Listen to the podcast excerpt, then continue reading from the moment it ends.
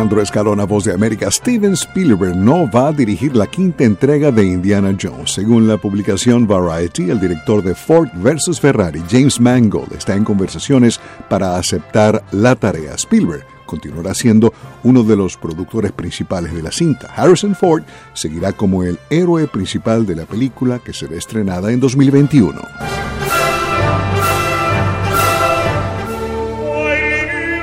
Ministerio de Cultura de España canceló las actuaciones de Plácido Domingo en Madrid para mayo a raíz de las acusaciones de hostigamiento sexual contra el artista.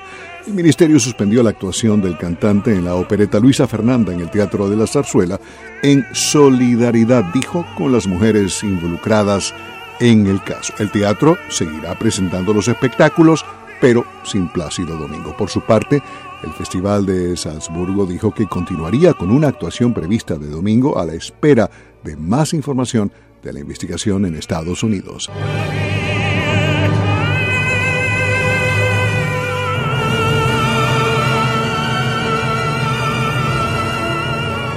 That is Bruce Wayne. En Moscú, un conductor fue detenido mientras conducía una réplica del Batimóvil. Aparentemente el vehículo era demasiado ancho para las calles de la ciudad y no estaba certificado ni autorizado para circular, según un portavoz del Ministerio del Interior ruso. La policía dijo que el conductor será acusado de violar las leyes de tránsito. El auto es una réplica del, del batimóvil utilizado en la película Batman vs. Superman Dawn of Justice.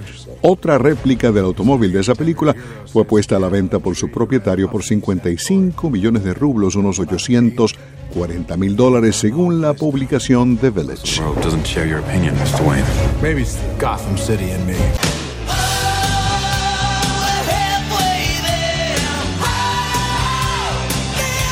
El príncipe Harry de Gran Bretaña comenzó el miércoles la última ronda de sus deberes reales, dejando claro que simplemente debe ser llamado Harry, el nieto de la reina Isabel y su esposa estadounidense Meghan, duque y duquesa de Sussex, han anunciado que dejarán sus funciones como miembros de la realeza el próximo mes para pasar más tiempo en América del Norte. Harry y Meghan llevan varias semanas en Canadá con su hijo Archie, pero Harry regresó esta semana a Londres porque el viernes visitará los estudios en Abbey Road para reunirse con el cantante John Bon Jovi y el coro de los Invictus Games.